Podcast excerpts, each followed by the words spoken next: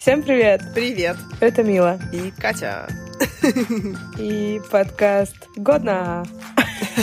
Задаем бодрый тон сразу же с начала выпуска. Это подкаст о культурных событиях из прошлого. Один год, один выпуск. Мы с Катей обсуждаем разные классные, теплые воспоминания. И совсем не вспоминаем холодные воспоминания.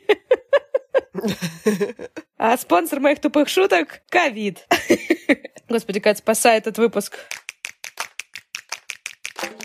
Ладно, ребят, на самом деле я действительно болею, но это не повод складывать запись. Я болею так, что я вполне могу разговаривать и не смешно шутить.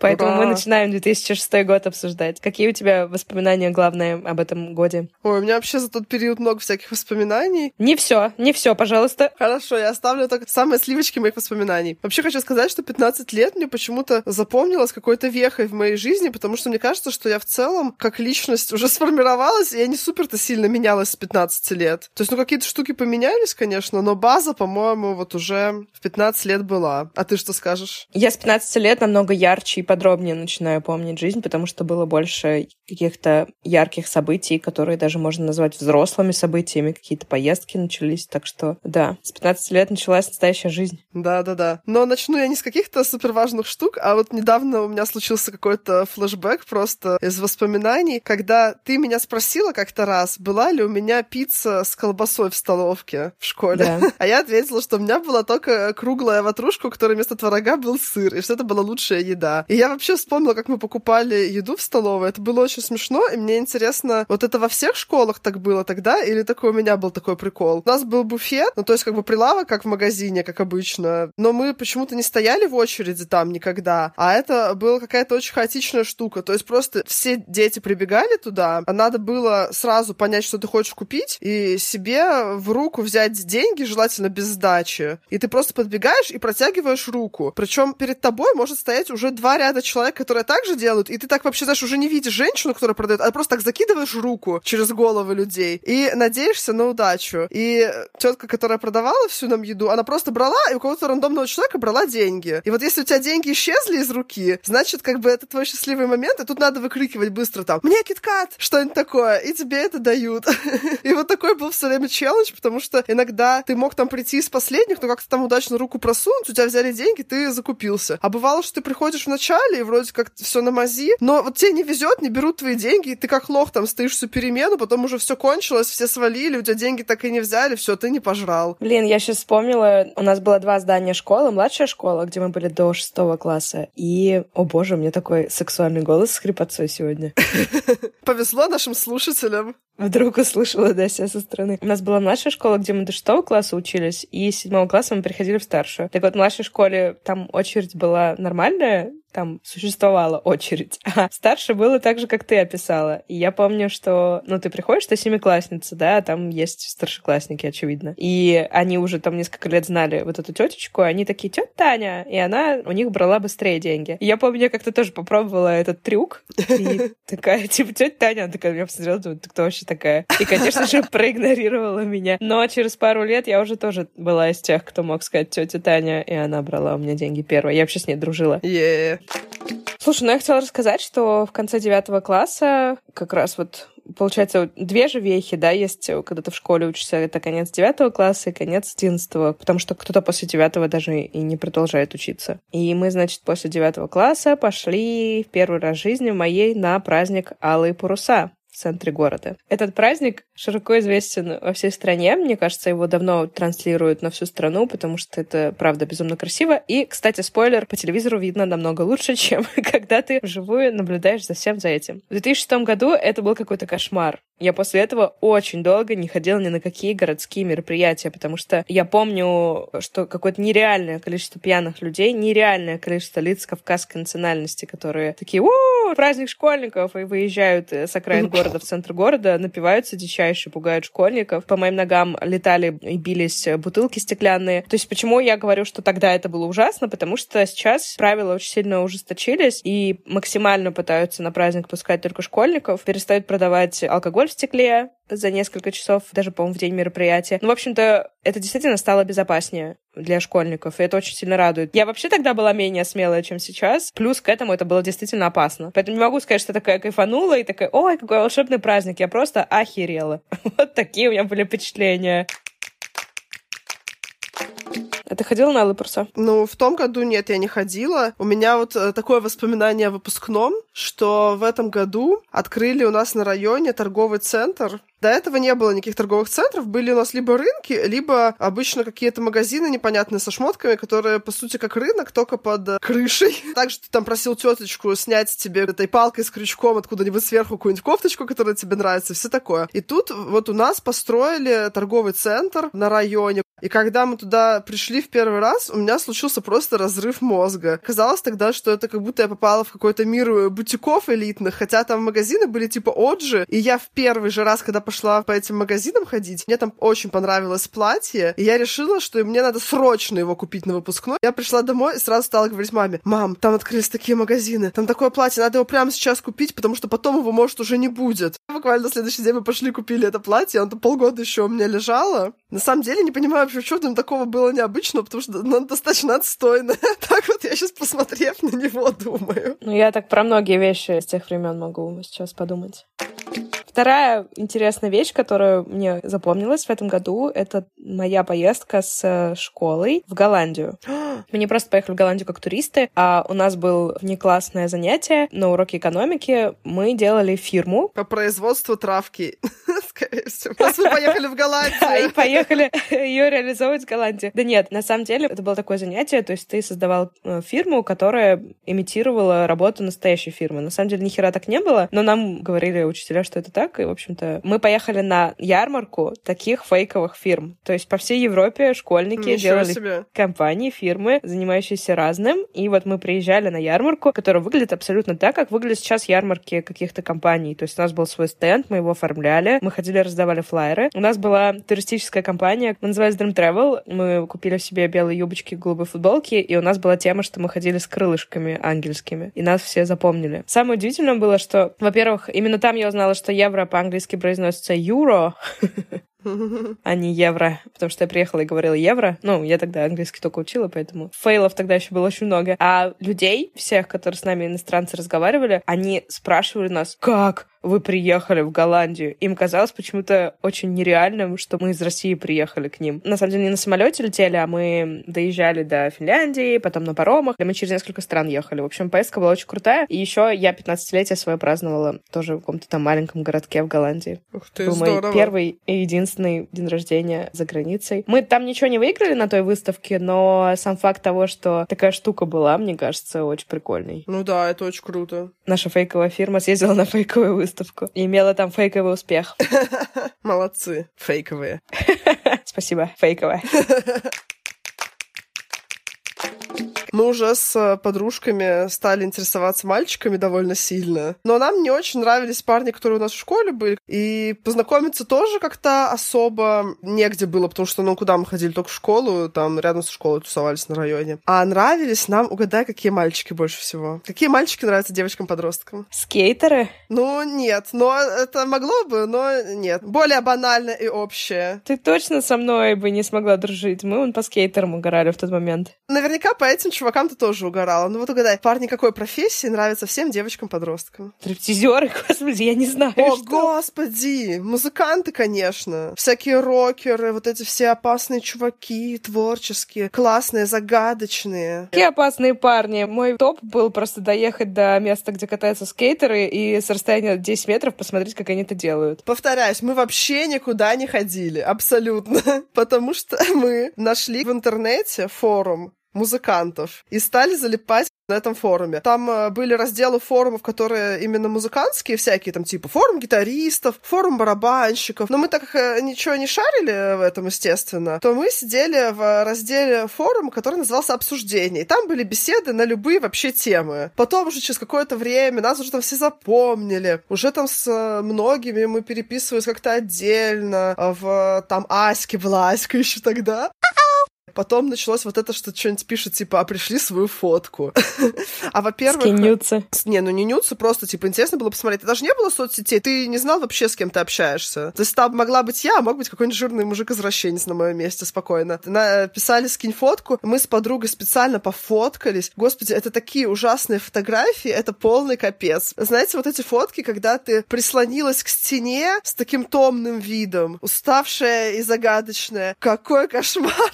Ну кто-то так до сих пор фоткается. Короче, мы так пофоткались. И вот эти фотки я скидывала ребятам, когда они просили там посмотреть, как я выгляжу. Но, кстати, я хочу сказать, что все они продолжали со мной общаться после этого. Поэтому, видимо, в те времена это еще канала. Даже один раз я сходила на свидание с чуваком оттуда. Ничего себе. Он был сильно старше меня. Я писала, естественно, что мне больше лет. Я не писала, что ему мне 50 15. было? Нет, ну ему было там что-то 20 с чем-то. Но тогда это казалось, что это прям уже супер взрослый чел. Сейчас я думаю, что это мелкий, блин, какой-то хрен.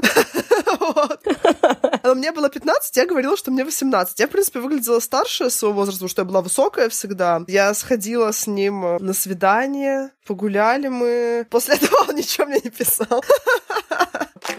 И еще что очень классное случилось со мной в этом году и определило мою жизнь на много лет вперед, это то, что я пошла заниматься танцами, а именно ирландскими танцами. Так как я тяготела все время как всякой фолк, фэнтези истории, то вот там я нашла прям идеальную себе компанию. Мы там очень все сдружились, было очень круто. Прям я сколько лет, семь потом занималась этими танцами, и соревнования всякие у нас были, у нас был ансамбль, были всякие выступления крутые, даже гастроли. И первый мой молодой человек серьезный тоже встретился мне на танцах вот этих. И мне кажется, такая ключевая штука в моей жизни. И если бы я на них не пошла, я думаю, я была бы совсем другим человеком. Ну, конечно, загрузка тогда была у меня жесткая, когда я пошла на танцы. Особенно в преддверии того, что это были уже выпускные классы, там 10-11, когда тебя начинают по учебе жестко дрючить. А у меня еще два занятия в неделю у меня было просто занятие с моей группой. Потом у меня было три репетиции, еще две хореографии. Короче, капец. Я не знаю, конечно, как я это пережила. Особенно учитывая, что у меня не сразу прям стало хорошо получаться. Мне кажется, что первые года три я просто откровенно херово танцевала, а потом в какой-то момент, видимо, это накопилось, когда ты долго херово что-то делаешь, в какой-то момент у тебя начинает получаться хорошо, рано или поздно. Так оно и работает. Да, да, да, так это и случилось. Я просто была очень упорная и не сдавалась, хотя меня даже расформировали как-то из моей группы в более слабую, от чего я там э, рыдала кучу времени и хотела уже уходить, потом я решила, что нет, блин, я не сдамся. И в итоге стала танцевать довольно прикольно. Но вообще, конечно, танцы ты так как танцор понимаешь, что это такая специфическая фигня, когда ты одновременно такой, да, я получаю такое удовольствие от этого процесса, мне так нравится. С другой стороны, мы вот э, свои танцевальные занятия постоянно называли боль и унижение. Это была наша главная эмоция, которую мы испытывали на репетициях. И, кстати говоря, ребят, о боли и унижении, и, кстати, о танцах, и вообще много о чем еще интересном и, казалось бы, не связанном друг с другом, я бы хотела вам порекомендовать один очень классный подкаст, который я сама недавно послушала. Это подкаст «Бескультурье». В этом подкасте очень классное интервью с э, людьми разных культурных и бескультурных профессий, с разными увлечениями интересными. Например, мне вот из последних очень понравился выпуск про БДСМ или интервью с э, барменом, который тоже с интересной очень э, стороны рассказывает про свою работу, или с э, переводчицей и синхронисткой, которая работает при этом в театре, а иногда в секс-шопе. Пам-пам! Да, если хотите послушать некоторые cool story, слушайте этот классный подкастик, еще раз повторюсь, без культурья. Это прям как мы, мы тут с тобой и про культуру, и про высокое, и про члены. Вот такие мы. Да, да. И поэтому, если вам нравится и культура, и члены, то, скорее всего, вам понравится этот подкаст. Я просто хочу сказать, что жизнь многогранна, поэтому я люблю такие проекты, которые показывают, что все не черно-белое. Ну что, давай я начну. Наверное, самая главная новость этого года. Сейчас ты опять такой, господи, опять Пугачева. У меня есть несколько вариантов. Не, но мне кажется, что очень большая новость, которая действительно изменила мир и Россию, это то, что в октябре 2006 года появилась соцсеть ВКонтакте. Да, я так и подумала, что это главная новость. Ну, потому что пипец, таких штук с тех пор-то в России особо и не появлялось. Конечно, в этом же году появились Одноклассники. Они, кстати, вроде даже раньше появились немножечко. Да, они появились весной, а ВКонтакте осенью. Но Одноклассники — это вообще ужас какой-то мой. Когда я работала в агентстве рекламном, я очень боялась, что придет какой-нибудь клиент, которому нужно будет что-то делать в Одноклассниках. Это для меня реально была фобия. Но, слава богу, меня Бог отводил от этого, и мне не пришлось разбираться в этом аду. Зато Одноклассники нам подарили кучу вот этих вот мимасиков и картиночек, которые мы теперь в Телеграме где-нибудь как стикеры отсылаем друг другу, всякие эти с котиками на фоне роз, э, типа «ты мой ласковый дружочек», «ты мой теплый пирожочек», вот это все. И открыточки на все праздники от э, более старших родственников и друзей. Слушай, а возвращаясь к контакту, ты помнишь, когда у тебя появился контакт? Да, знаешь, я специально проверила, посмотрела свои первые публикации и фоточки. У меня появился он через год, в 2007 уже году. А ты Мне помнишь? кажется, у меня тоже. У меня, я думаю, что в 2007 более того, у меня очень долго не было технической возможности провести интернет домой. Мое здание не могло почему-то оптоволокно к себе провести. Поэтому я ВКонтакте сидела первые разы все с компьютеров в школе. Ой, я тоже помню, как мы на уроке информатики все стали залипать ВКонтакте, потому что до этого не было такой возможности, и мы занимались реально на этом уроке, в Паскале там что-то кодили, а тут появился контакт, и мы сидим такие рядышком и переписываемся, и такие хо-хо-хо-хо-хо. Ну, я еще очень хорошо помню первые стены. Во-первых, э, там, конечно же, я была подростком, поэтому я писала всякие многозначительные фразы, понятные никому, кроме меня. Еще были граффити, Ой, да, я помню. и мы рисовали друг от друга Всегда всякую рисовали. херню. Я рада, что контакт появился. В то время он был прям какой-то прорывной удобной штукой. Там можно было смотреть первые видео-мемы, например, про борщ и про повара. Это были одни из первых видосов, которые я увидела ВКонтакте. Повар спрашивает повара. Повар, какова твоя профессия? Ты милиционер? Нет, отвечает повар. Моя главная профессия – повар. Ха! А твоя? Ха!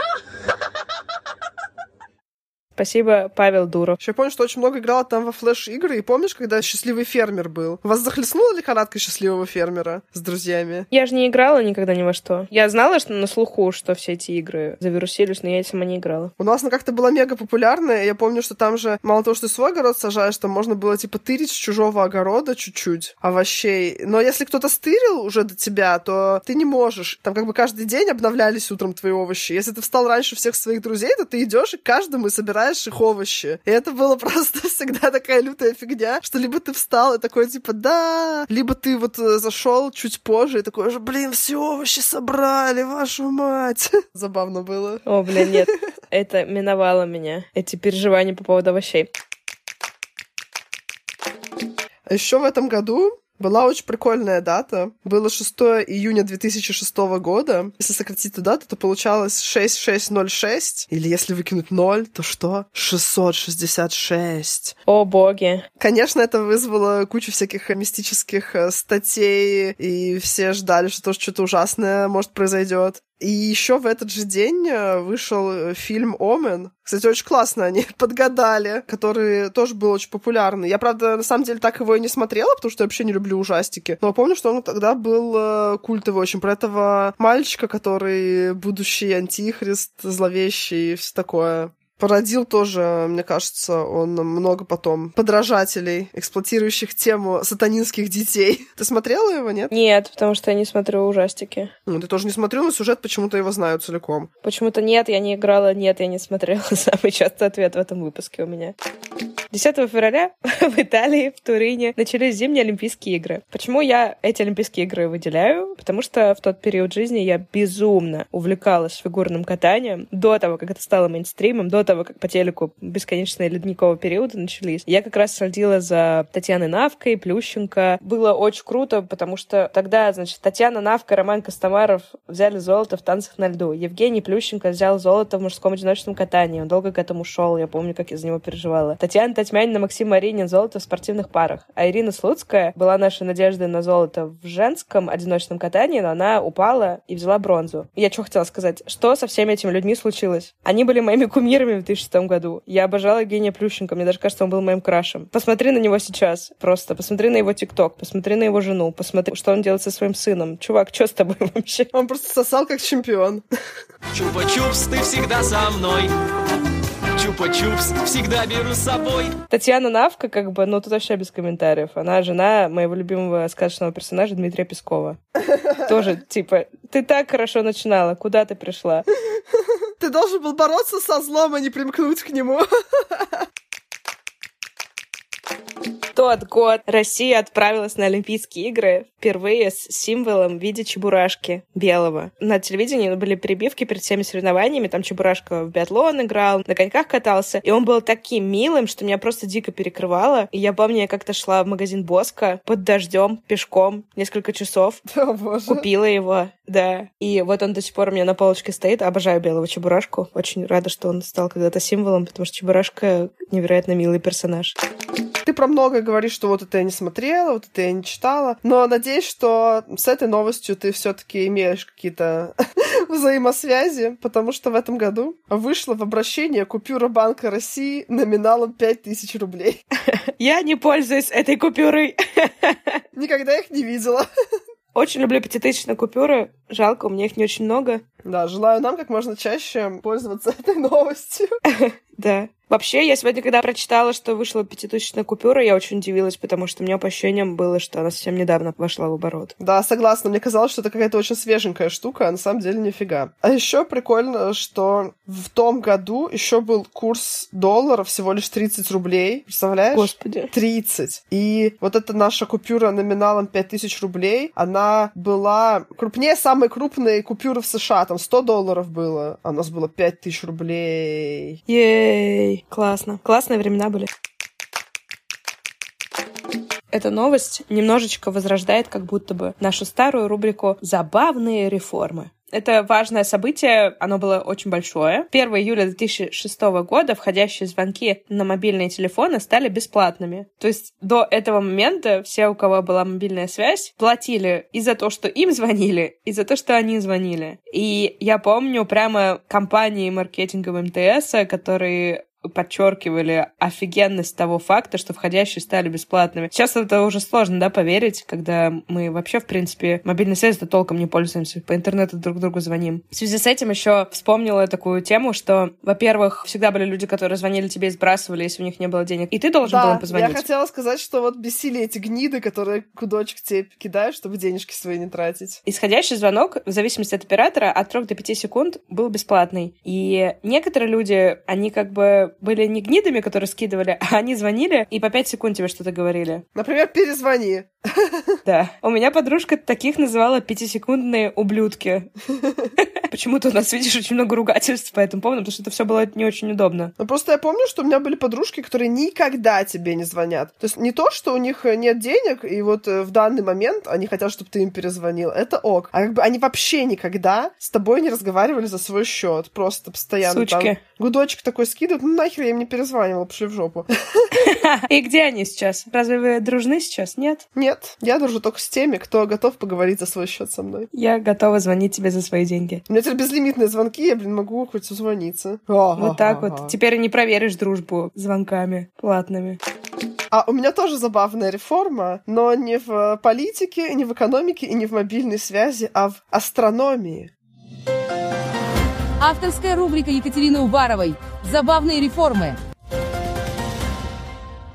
Дай-ка угадаю, это про Плутон? Да-да-да, грустная история случилась с одной бедненькой планеткой Солнечной системы. Она перестала быть планеткой и стала карликовой планеткой. Да. В общем, очень грустно. На самом деле, до сих пор же многие ученые не согласны с этим. Там, на самом деле, очень сложная история. Я сегодня реально кучу времени потратила на то, чтобы понять, планета это не планета, что еще могло бы быть планетой. И тут должна быть шутка про твою жопу. Моя жопа могла бы быть планетой, но она не отвечает некоторым критериям. В общем, просто в этом году произошла ассамблея на эту тему, где наконец-то изменили определение термина «планета». Так. Стало три критерия, чтобы ты считался планетой или твоя жопа. критерии первые. Ты должен обращаться по орбите вокруг Солнца. То есть не быть спутником какого-то другого тела. Это было и до этого. Как бог Плутон вроде как проходит пока что. А твоя жопа? Давай сразу два объекта сравнивать. Ну, в принципе, ты вращаешься вокруг Солнца. Будем считать, что прохожу пока. Жопа моя проходит. Блин, я не могу, прости, это очень анализ Катиной жопы на соответствие статусу планеты. Дальше. Обладаешь ли ты достаточной гравитацией, чтобы иметь форму, близкую к шару? Но тут моя жопа 100% проходит. И Плутон тоже. Отлично. Нам обоим повезло. А вот дальше начинаются bad news for Pluto. Вблизи орбиты которого имеется пространство, свободное от других тел. То есть э, планета, если хочет быть планетой, она должна немножечко потрудиться и очистить вокруг себя пространство, чтобы никто там, кроме спутников, не тусовался. Это не знаю, как бы Плутон эту э, историю не прошел. Проходит ли моя жопа? Свободна ли она от других тел? Мне кажется, тоже ни хера не проходит. Постоянно какие-то люди со мной тусуются. Поэтому, несмотря на шарообразную форму, вращение вокруг Солнца и внушительные размеры, моя жопа и Плутон не планеты. Порешили. На самом деле, я когда сейчас э, почитала статьи, я, конечно, не претендую на экспертное мнение, поэтому не надо меня, пожалуйста, хейтить за то, что я недостаточно профессионально объяснила вам эту историю. Но когда я все это читала, у меня возникло в какой-то момент такое ощущение, что астрономы просто заленились признавать планеты планетами. Потому что, ну, с моей дилетантской точки зрения, там какая история? Был Плутон последней планетой, а потом астрономы начали там открывать вот э, в этом э, поясе Эджварда Койпера еще кучу объектов, которые, в принципе, тянут на что-то тоже похожее, как планета. Но они все были поменьше, чем Плутон, и поэтому как бы все говорили, ладно, нет, это не планеты. Вот Плутон, он побольше, он планета. Но потом случилось ужасное, и начали открывать объекты, которые размером с Плутон. Больше, чем Плутон. И то есть, если бы всем им присваивали статусы планеты, нам надо было бы каждый год менять все атласы небесных тел, и там было бы уже, блин, 20 планет. И поэтому решили по-простому пойти и Плутон тоже выкинуть из списка планет, и заодно вместе с ним все вот это будущее, что там рядом с ним открывается. Короче, вот и был бы Плутон один, был бы планетой, а так вот нашлись там ему всякие кореша. И стали они все карликовыми планетками. Такие дела. Ну, в общем, реально все по этому поводу спорят и говорят, что а как это вообще так можно судить? А если вот рядом с Землей какие-нибудь будут астероиды, оно что, тоже планетой перестанет быть? Ну, как бы, может, перестанет. Поживем, увидим. Главное, чтобы твоя жопа не перестала быть. А твоя жопа и так не планета. Ну ладно. Но тут а, дальше следующий вопрос, а, который надо теперь тоже выдвигать, видимо, на каком-то совещании астрономов. Можно ли мою жопу считать хотя бы карликовой планетой? Поживем, увидим. Пожалуйста, если нас слушает астроном, нам нужно экспертное мнение по этому поводу. Кстати, в моей следующей новости тоже есть немножко про космос. Сейчас будет неожиданный твист. Вышел фильм «Дневной дозор» по книжке Сергея Лукьяненко. Правильно же говорю? Ты читала? Да, да, конечно, читал. Я фанат Сергея Лукьяненко вообще. Прекрасно. Это было ожидаемо, да? Вообще не сюрприз. Не, ну я уточнила на всякий случай. Да, да, я читала, конечно, я читала все дозоры, которые он написал. Я еще помню, что фильмы были действительно в тот момент прорывные, и там была крутая графика, которой раньше у нас не было, и, в принципе, это подавало большие надежды на российское кино. Про космос-то я почему сказала. В фильме «Дневной дозор» была легендарная сцена с Жанной Фриски, летящей Да. на спорткаре по фасаду гостиницы «Космос» в Москве. И я, конечно же, запомнила эту гостиницу и думала, что это какая-то супер крутая гостиница, и было бы круто там побывать. И вот лет пять назад меня по работе отправили на выставку на ВДНХ и поселили в гостиницу «Космос». И вот уже второй раз за этот выпуск я вам рассказываю, ребят, как я охерела. Гостиница «Космос» внутри это портал в СССР, причем в худшие его годы. Более того, лобби отеля выглядит как железнодорожный вокзал. Там реально есть линия, где ты на рентген кидаешь шмотки. Там воняет, как на вокзале в худшие годы какими-то беляшами. Кать, это был 2016, по-моему, год, когда я там была. То есть всего лишь пять лет назад. Там все номера выглядят как Советский Союз адский. Просто адский. То есть там вот эти вот покрывала стеганые, там шкафы из э, фанера такая, которая из, из крошки сделана, из опилок. Я, если честно, не ожидала от гостиницы, которая такая, типа, легендарная, что внутри она просто, типа, не изменилась со времен постройки. Никогда не заходите в эту гостиницу, лучше посмотрите, как Жанна Фриски по ней на тачке ездит в фильме «Дневной дозор». Это намного лучше, чем внутри. Я не шокирована, что у нас половина страны до сих пор в СССР живет, но я шокирована, что в Москве, в таком месте до сих пор такой портал в прошлое открыт. Странно, да, что ее как-то не модернизировали, потому что здание очень клевое, и на самом деле мне тоже очень хорошо помнилась вот эта сцена. Кстати, хотела еще сказать про «Ночной и дневной дозор». Мне, кстати, тоже не очень понравились, хотя первого фильма сюжет еще более-менее похож на книжку, а второго вообще другой абсолютно. То есть э, прям в «Дневном дозоре» был полностью другой сюжет, никак не связанный с сюжетом фильма «Дневной дозор». Это довольно забавно. А фильмы, да, были топовые, и с тех пор супер много лет не было ничего даже похожего. Это удивительно. Я вот вчера смотрела «Майора Грома», и впервые за много лет подумала, господи, нормальное фантастическое кино в России, серьезно. И единственное, что мне вспомнилось, это «Ночной дозор» только, что можно как-то сопоставить с этим. Ну, слава богу, что хоть какие-то есть единичные случаи успеха. Надеюсь, что не 14 лет нам ждать еще теперь следующего нормального фантастического фильма. Снова я достаю из заднего кармана мое любимое я это не смотрела, но все-таки должна об этом сказать. На канале ТНТ стало выходить сразу две вещи, которые я не смотрела. Первое — это сериал «Наша Раша» с Сергеем Светлаковым и Михаилом Галустяном, откуда мы получили гомерически смешное насяльника и вот это вот все. Нет, это вообще не смешно. Ты смотрела? Нет, конечно. Слава богу. Мы не зря с тобой дружим. А второе — это сериал про Букиных «Счастливы вместе», который я тоже вообще не смотрела, но знаю, что тоже был он популярным. А я тогда про фильм расскажу. Вышел фильм «Парфюмер. История одного убийцы» по книжке. Да. Я читала книжку за пару лет до этого. Мне она очень понравилась. И фильм, на самом деле, мне тоже очень понравился, но они реально очень разные. Это даже забавно. Потому что в книжке там вот э, главный герой, этот убийца-парфюмер, он э, прям вызывает отвращение у тебя. То есть ты абсолютно ему не симпатизируешь, автор э, тоже ему не симпатизирует никак. И как бы ты с омерзением таким постоянно смотришь на него, на всю эту историю. А в фильме там решили немножечко его пересмотреть. Там, во-первых, прикольный актер его играет, которого невозможно прям совсем уж ненавидеть. Бен Уишоу. Знаешь, да, его? Ну, я смотрела фильм, но я не помню. Вот, в общем, этот актер, он э, довольно-таки симпатичный, поэтому уже ты его не так ненавидишь. Он жил во Франции в 18 веке. И среди современников его редкий дар снискал ему славу злодея. Все его устремления сводились к власти над ускользающим миром ароматов. Его звали Жан-Батист Гринуй.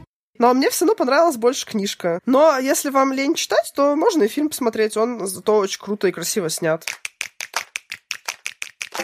Ладно, если говорить о книжках, по которым сняли фильмы, кстати. В 2006 году вышла книга «Есть, молиться, любить» Элизабет Гилберт. Ты читала эту книжку? Нет, я не читала, я смотрела фильм только. Но она была очень популярная, и особенно среди женской аудитории, конечно же, потому что она была про то, как выйти из отношений и начать вообще-то жить для себя в свое удовольствие и вообще понять, кто ты есть такая вне отношений с мужчинами.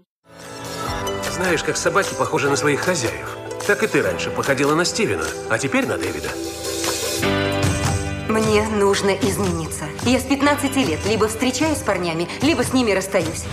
У меня ни разу не было двухнедельной передышки, чтобы разобраться в себе.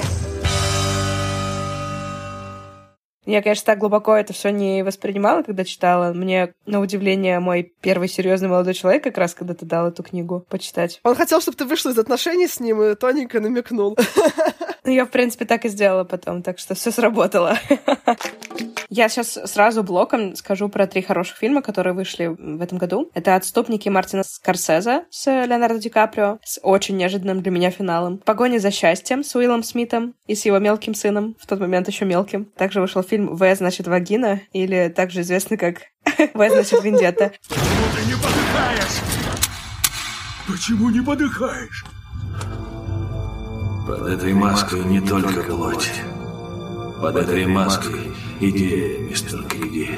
А идеям пули не страшны. С песенкой, которая завирусилась Remember, remember the 5th of November. А теперь переходим к плохим фильмам. Но для меня важно. Во-первых, сразу тут должна я сказать, что в 2006 году я пошла на R&B танцы. В то время существовало еще такое направление танцев в школах танцевальных, сейчас его нету. И, следовательно, мне, как адептке этого танцевального направления, безумно зашел фильм про танцы «Шаг вперед». Номер один вышел в этом году. Танцы! Ты не умеешь танцевать. Откуда ты знаешь? Ты же не видела, как я танцую. Тогда покажи что-нибудь. Показать? И под песни из этого фильма, в том числе, мы тоже танцевали на наших танцах. Еще вышел отпуск по обмену. Опять э, вспоминаем мой ромком стартер пак. Он тоже там есть. Безумно милый фильм про то, как Кейт Уинслет и Камерон Диас меняются своими домами в Англии и в Америке и встречают классных парней. Айрис и Аманда живут неподалеку. Куда бы мне поехать на Рождество, чтобы избавиться от депрессии? Между ними всего 6 тысяч миль. Поменяться домами? Мы поменяемся домами, машинами, всем отлично. Это важный вопрос. Если в вашем городе мужчины? Ни одного. Идеально. Тоже смотрю его все время под Рождество, потому что там безумно красивый Джуд Лоу и очень милая Кейт Уинслет. В общем, хороший фильм. А я возвращаюсь э, снова к R&B танцам. Все-таки я чуть-чуть расскажу побольше про танцы, потому что так же, как и для тебя, для меня это очень сильно повлияло на мою жизнь, на то, как я выгляжу, на то, как я двигаюсь, какая у меня пластика, как я общаюсь. Как я вообще попала в танцевальную школу? Мама просто знала, что я все время хочу танцевать, и ей дали у работы флайер школы танцев Dance Fusion. И я просто пошла на шару в какую-то неизвестную мне школу, и получается, вот уже 15 лет я дружу со своей первой преподавательницей по танцам. Именно с ней ездила в Италию к полуливанцам, это было знаковые танцы для меня. И не только с точки зрения танцев.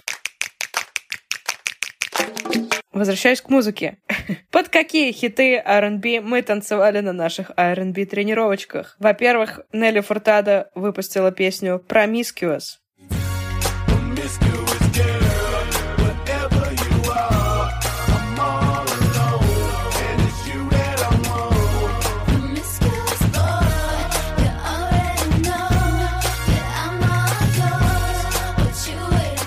И я, как любопытный ребенок, узнала, что такое промискуитет в этом году. Что это такое? Благодаря этой песне. Я так не знаю. Ну, вообще, это беспорядочная половая да? жизнь. уже первый раз слышу такое.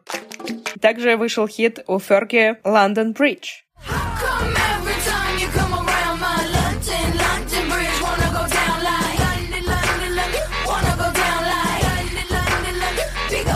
Я сейчас пересмотрела клип этой песни, и я хочу сказать, что слава богу, что мода на такую внешность ушла. Там были супер тонкие брови, супер заниженная талия у штанов, и в этом клипе вообще не показывают Лондон Бридж. Но, в принципе, неудивительно, потому что Лондон Бридж абсолютно неинтересный визуально. И я, кстати, когда приехала в Лондон, думала, что Лондон Бридж — это вот этот... Тауэрский, да, который? Да, который Тауэрский с башенками. На самом деле, Лондон Бридж — это более неприметный обычный мост через Темзу. В общем-то, я бы, наверное, его тоже в своем клипе не показывала. Дима Билан выпустил песню «Невозможное возможно». Я знаю точно невозможное возможно Сойти с ума, влюбиться так неосторожно Найти тебя, не отпускать ни днем, ни ночью Все невозможное возможно, знаю точно Я тут подготовила шуточку. В прошлом выпуске мы с тобой обсуждали сериал «Как я встретил вашу маму». Так вот, герой этого сериала Барни Стинсон место, где соединяется невозможное и возможное, называл «Вознеможно». Вот такая вот история. Мне кажется, Дим Билану можно было бы выпустить новую песню. Назвать ее «Вознеможно». И последняя песня замечательная, очень душевная, какая-то добрая. Дискотека «Авария» выпустила трек «Если хочешь остаться, останься просто так». Если хочешь остаться, останься просто так. Пусть тебе приснятся сны о теплых берегах. Давно за двенадцать, а ты еще в гостях. Ты думаешь остаться, так останься просто так. Она такая классная, такая милая. И мне кажется, это так здорово, когда можно просто остаться просто так. If you know what I mean. Да. В этом году открылось новое здание Национальной библиотеки Беларуси. Ты была в Минске? Не видела ее? Нет. Я была. Не, просто это очень клевое здание. Это может показаться, что ничего не значит, но э, вот, ребят, кто не был в Минске и не видел эту классную библиотеку, наберите в поиске Национальная библиотека Беларуси и посмотрите на это здание, оно очень клевое. Оно выглядит как ромбо кубо октаэдр. Ну, в простонародье его называют алмаз. По вечерам у него там такая подсветка, которая меняется как-то очень круто. Слушай, я на него смотрю, и мне вообще не нравится. Не знаю, может, конечно, это повод съездить в Минск и посмотреть на него вживую, но так что как-то не моя эстетика. Да простят меня люди из Беларуси. Тебе какие-то отстойные фотки попались, не знаю. Она, например, на одиннадцатом месте в рейтинге фантастических архитектурных работ. Или она входит в 100 самых удивительных достижений современной архитектуры. Считаю, что это Хорошо. довольно-таки большой успех, потому что какие еще вы помните архитектурные, современные, интересные здания из Беларуси? А вот библиотеку практически все знают. Я хочу рассказать вам про то, кто был человеком года по версии журнала Time в этом году. Расскажу вам для начала, в принципе, что это такое человек года по версии журнала Time. Но это вообще довольно такая известная как бы награда, если так можно ее назвать. Эту награду присваивают не по какому-то опросу, а по сути просто главный редактор Time сам выбирает. Но я думаю, что он все-таки основывается на каком-то общем мнении. Но вот как это объяснено в самом журнале.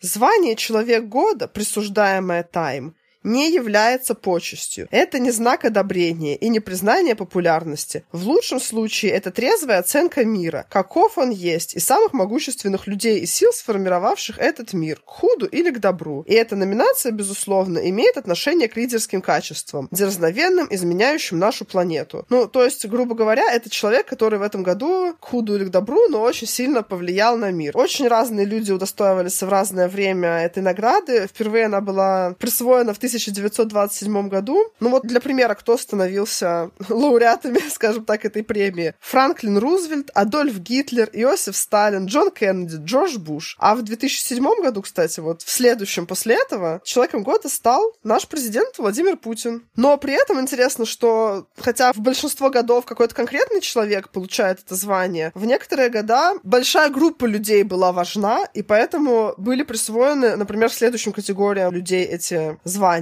в разные годы. Борцы с лихорадкой Эбола, протестующий, американский солдат, находящаяся в опасности земля, персональный компьютер, американские женщины, бэйби-бумеры, ученые США. То есть туда же, в общем-то, не все из этого люди. Но вот так вот, достаточно интересно. Так в 2006-то кто был? Да, да, главная интрига. Кто же получил это звание в 2006? Так вот, его получил ты. Именно так. Абстрактный пользователь интернета получил премию в этом году. Почему? А что это значит? Что в этом году очень сильно стали влиять пользователи интернета на жизнь общества. Короче говоря, в этом году каждый из нас был человеком года по версии журнала Time. Ну разве это не прекрасно? Разве это неприятно? Блин, как мило. Но хоть в каком-то году я была человеком года по версии Time. Какая шикарная концовка для этого выпуска. Да, ребята, знаете, что для нас человек этого года — это абстрактный слушатель годно. Да, спасибо, что слушаете. Спасибо, что пишете отзывы. Мы пойдем болеть дальше. Я надеюсь, что я пойду быть здоровой дальше. Я надеюсь, что никто не будет болеть. А еще я надеюсь, что мы услышимся с вами через неделю с новым выпуском про 2007 год. Всем пока. Пока-пока.